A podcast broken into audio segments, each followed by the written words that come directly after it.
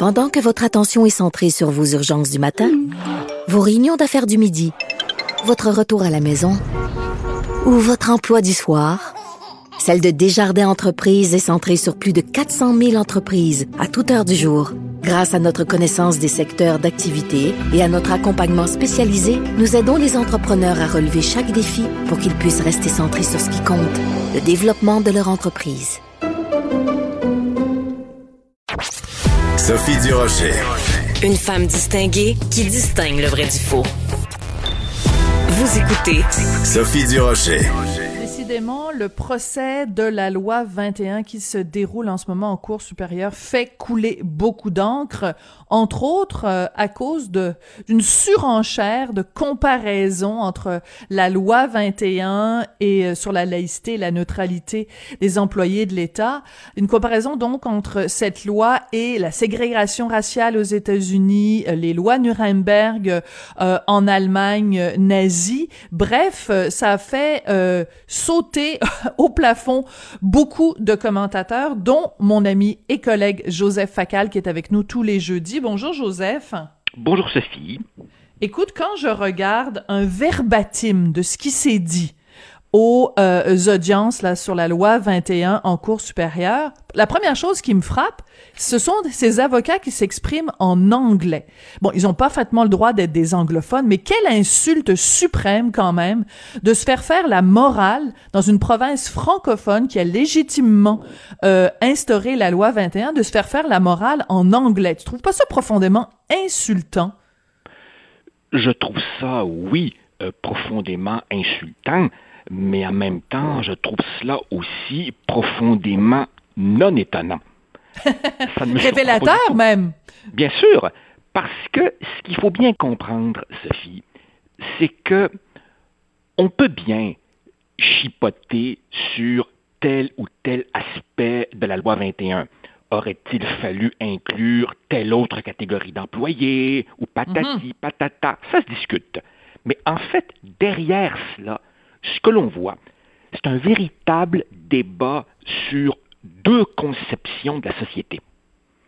Et en gros, une des conceptions est celle dominante au Québec et l'autre conception est celle dominante au Canada anglais. Voilà. En fait, euh, beaucoup de ces avocats contre la loi 21, en fait, font un plaidoyer pour la conception multiculturaliste canadienne et donc, au fond, ce qui est en cause véritablement, c'est la capacité ou non du Québec de faire ses propres choix de société. Et mm. à partir du moment où tu comprends que l'opération juridique est téléguidée par des organisations pan-canadiennes qui ont pignon sur rue à Toronto et qui débarquent mm. ici, pas étonnant finalement qu'elles embauchent des, des, des, des anglophones. Oui. Alors, c'est important parce qu'il y a eu tout un débat euh, parce que le Journal de Montréal, donc, a envoyé quelqu'un couvrir le procès, a rapporté que la loi 21 avait été comparée aux lois de Nuremberg, qui est un, des lois absolument dégueulasses, qui établissaient qu'il y avait euh, ni plus ni moins que deux types de citoyens en Allemagne en 1936, les Allemands purs, les Ariens et les autres et euh, comprenant bien sûr euh, les Juifs, et leur retirant les droits. Donc, euh, je veux revenir à cette déclaration de l'avocat maître Azim Hussein. Voici exactement ce qu'il a dit en anglais, donc je traduis. Les lois de Nuremberg ont mené à pire et pire encore. À l'époque où les lois de Nuremberg ont été passées, on ne savait pas ce qui allait arriver à la minorité dans les années qui allaient suivre. Clairement, ça être des lois discriminatoires. Mais avec les années qui ont passé, c'est devenu pire et pire encore des choses inimaginables. Mais quand les lois ont été établies, on savait pas à quoi ça allait mener. Si ça, c'est pas un parallèle en disant la loi 21 vous paraît peut-être inoffensive aujourd'hui, mais Dieu sait à quoi ça peut mener, je sais pas c'est quoi la comparaison. Le parallèle est quand même clair, Joseph. Mais bien entendu, sans compter que un peu plus loin, euh, il évoquait également corrige-moi si je me trompe, l'internement des Canadiens d'origine japonaise pendant la Seconde Guerre mondiale. Ben, pire encore, pire encore, Joseph, si je peux me permettre, c'est un point qui a été avancé par le juge Marc-André Blanchard, qui lui répondait en plus en anglais à l'avocat qui s'exprimait en anglais. Donc, il, il, il, il, a, il a apporté du charbon dans la fournaise, là. Oui, d'ailleurs, il y a une plainte contre lui qui a été déposée au Conseil de la magistrature et Par Frédéric euh, comme si, voilà, comme si l'ironie n'était pas suffisante, euh, l'avocat en question que tu as mentionné euh, a tenté une mise au point lundi pour essayer de dire que c'est pas du tout ce qu'il avait voulu laisser entendre. Alors évidemment, si je comprends bien, nous avons tous tort. Hein? Tous les gens physiquement présents au palais de justice qui ont été outrés, tous les commentateurs, mm. beaucoup de gens aussi dans la communauté juive qui en ont jusque-là de l'instrumentalisation euh, d'Hitler et du génocide. Tous ces gens-là, évidemment, euh, euh, n'ont rien compris. Heureusement, bien entendu, que nous avons ici et là quelques chroniqueurs pour nous montrer la lumière. Ah non, franchement, là, Sophie, écoute. Ça devient tannant, là. L'avocat aurait pu choisir n'importe quel exemple. Dieu sait que l'histoire en est pleine, mais il choisit les lois de Nuremberg. Et là, on voudrait nous faire croire que, mais non, il ne voulait pas frapper les esprits. Mais non, il ne savait pas ce qu'il faisait. Mais non, il ne voulait pas suggérer un lien. Surtout quand il dit Ah, vous savez, ça commence souvent par des lois anodines sur le coup. Voilà. Franchement, là. Franchement. C'est imbuvable. Euh, des, exemples choisis au hasard. Mais, en même temps, en même temps, Sophie, euh, euh, je, crois qu'un des dangers qui nous guettent est que ces attaques contre le Québec sont si incessantes, si outrancières, que peut-être qu'une part d'entre nous peut être tentée de les banaliser, de finir par s'y habituer, de perdre un peu notre capacité d'indignation et de mm. courber en quelque sorte les chines. Tu sais, Pierre Bourgault disait jadis, on s'habitue à recevoir des coups de pied au cul. Voilà. Et, et, ça, c'est extrêmement dangereux. Et, et, je crois que nous atteignons un moment où on va voir un peu euh, l'épaisseur de la couenne du peuple québécois. Et je vais te dire autre chose, Sophie. Mm-hmm. Je vais te dire autre chose. Je comprends, je comprends que M. Legault en a plein les bras avec la COVID. Je comprends. Mais à un moment donné, il n'y a pas que la COVID dans la société. Il y a d'autres types de virus également dangereux, également insidieux. Et je crois que tout autant que je peux comprendre la prudence de ne pas commenter une affaire devant les tribunaux, à un moment donné, il y a un très gros ça va faire qui doit venir non pas de modestes chroniqueurs comme nous, mais du chef politique du peuple québécois. Mhm. À un moment donné, là, il va falloir que quelqu'un dise Hey, le mépris, ça va faire. Le mépris n'aura qu'un temps, comme disait l'autre. Mais je veux, je veux revenir pour les gens qui nous écoutent parce que c'est important. Parce que si vous avez seulement lu euh, la, la, chronique d'Yves Boisvert dans la presse qui nous, qui nous faisait la morale en disant non, non, non, les amis, vous avez, vous avez mal compris. Le titre de sa chronique, c'était quand même procès d'intention, comme si nous, on avait fait un procès d'intention à cet avocat. Je veux quand même revenir. Oui, il y, avait dans le titre de, de, de cette chronique une ironie superbe, en, ce sens qu'il intitulait Procès d'intention, le retour sur un événement au cœur duquel il me semble que s'il y a un procès d'intention massif, c'est celui que cet avocat a fait au législateur, puisque dans le fond, ce qu'il laisse entendre, c'est attention, le gouvernement commence avec une petite loi anodine comme la loi 21, mais il a l'intention d'aller beaucoup plus loin. Qui fait un procès d'intention à qui là-dedans?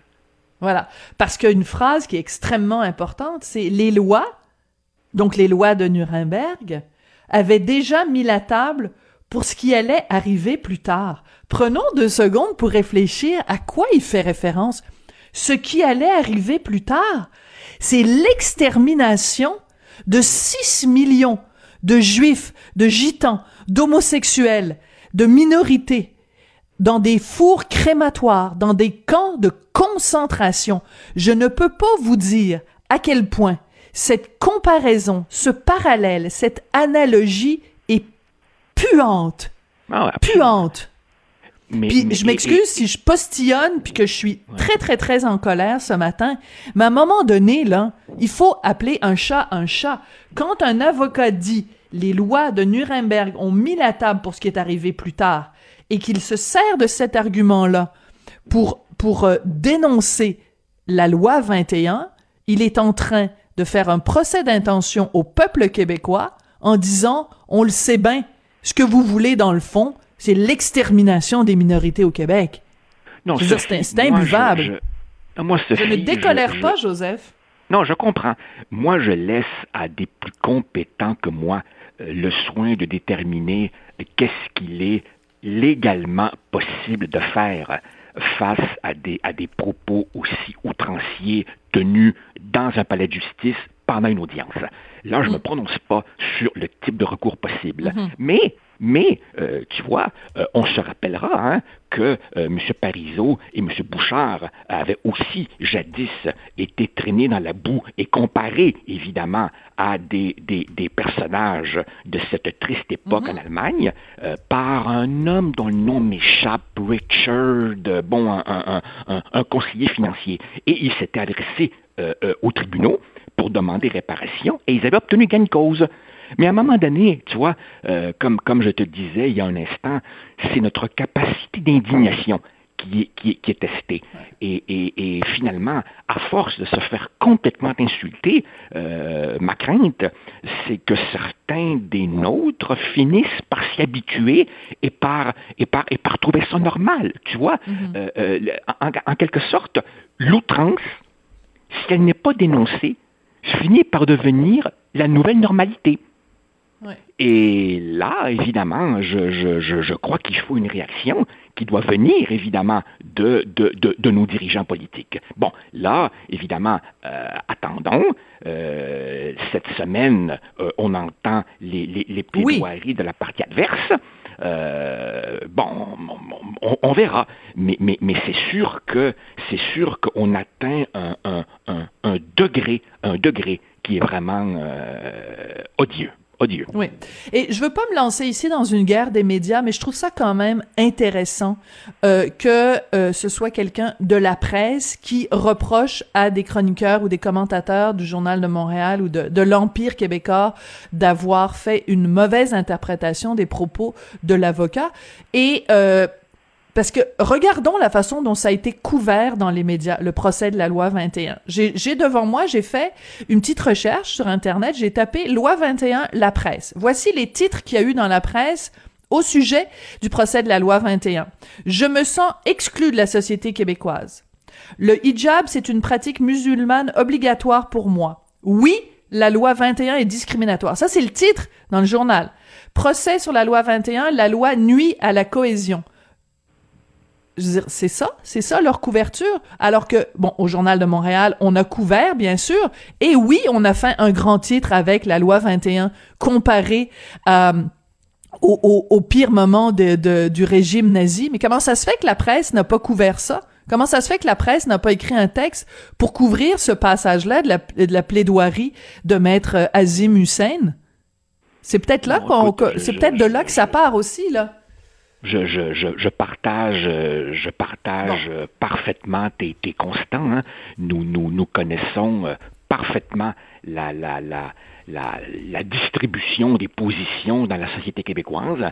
Euh, et et c'est vrai. Oh, puis tu sais, on pourrait, on pourrait élargir hein, euh, sur, sur- sur sortes d'autres sujets. Je te rappelle, par exemple, que la loi 99 sur euh, le droit à l'autodétermination du peuple québécois est elle aussi euh, contestée devant les tribunaux. Il y a des médias qui n'en parlent absolument jamais.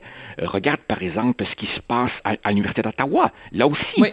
certains médias font totalement silence sur ces questions-là. Tu vois, euh, non, effectivement, je, je, je crois qu'en ce moment, euh, d'une certaine façon, chacun choisit son camp et dans cette espèce de polarisation extrême, le, le, le débat, le, le débat civilisé est en train de se perdre. Tu vois, moi, euh, j'accepte tout à fait que des gens ne soient pas d'accord avec moi j'ai un peu plus de difficulté quand on essaie de nous faire passer pour des cons.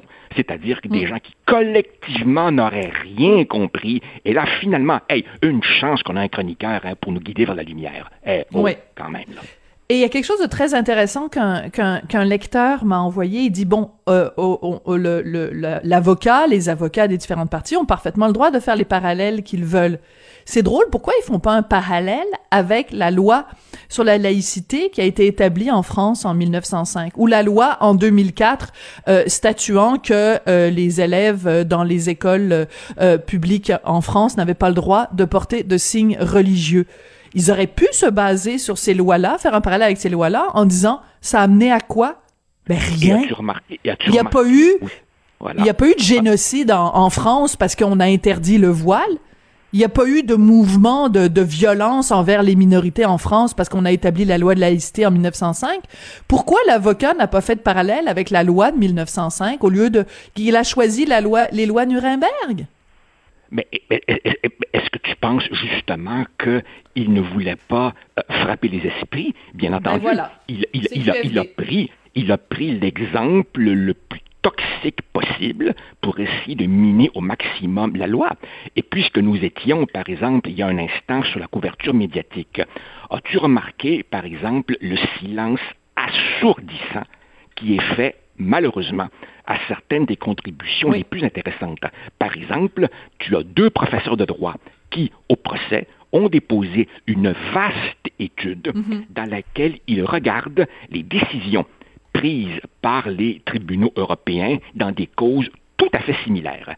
Et Ah, leur vrai. constat est que quand on regarde la loi québécoise, elle est beaucoup plus mesurée, beaucoup plus limitée, beaucoup plus nuancée que des lois européennes qui ont été contestées et qui, dans l'immense majorité des cas, ont Oui, été 24 sur validées 27. par, Oui. voilà, par les tribunaux Voilà. européens. D'ailleurs, On va se quitter là-dessus. On va se- Oui, et on va devoir se quitter là-dessus, Joseph, mais euh, je fais juste te signaler que les professeurs euh, en question t'ont remercié publiquement sur Twitter, donc je sais que t'es pas trop médias sociaux, et t'ont remercié d'avoir fait état, en effet, de ces différentes Ah, études et, et, et comparatifs. Alors, tu vois, je te l'apprends. C'est une bonne nouvelle pour toi, Joseph. Je t'embrasse et je te dis à jeudi prochain. Super, avec plaisir. Au revoir. Joseph- Toi bien. Joseph Facal, donc euh, collaborateur du jour et chroniqueur Journal de Montréal, Journal de Québec.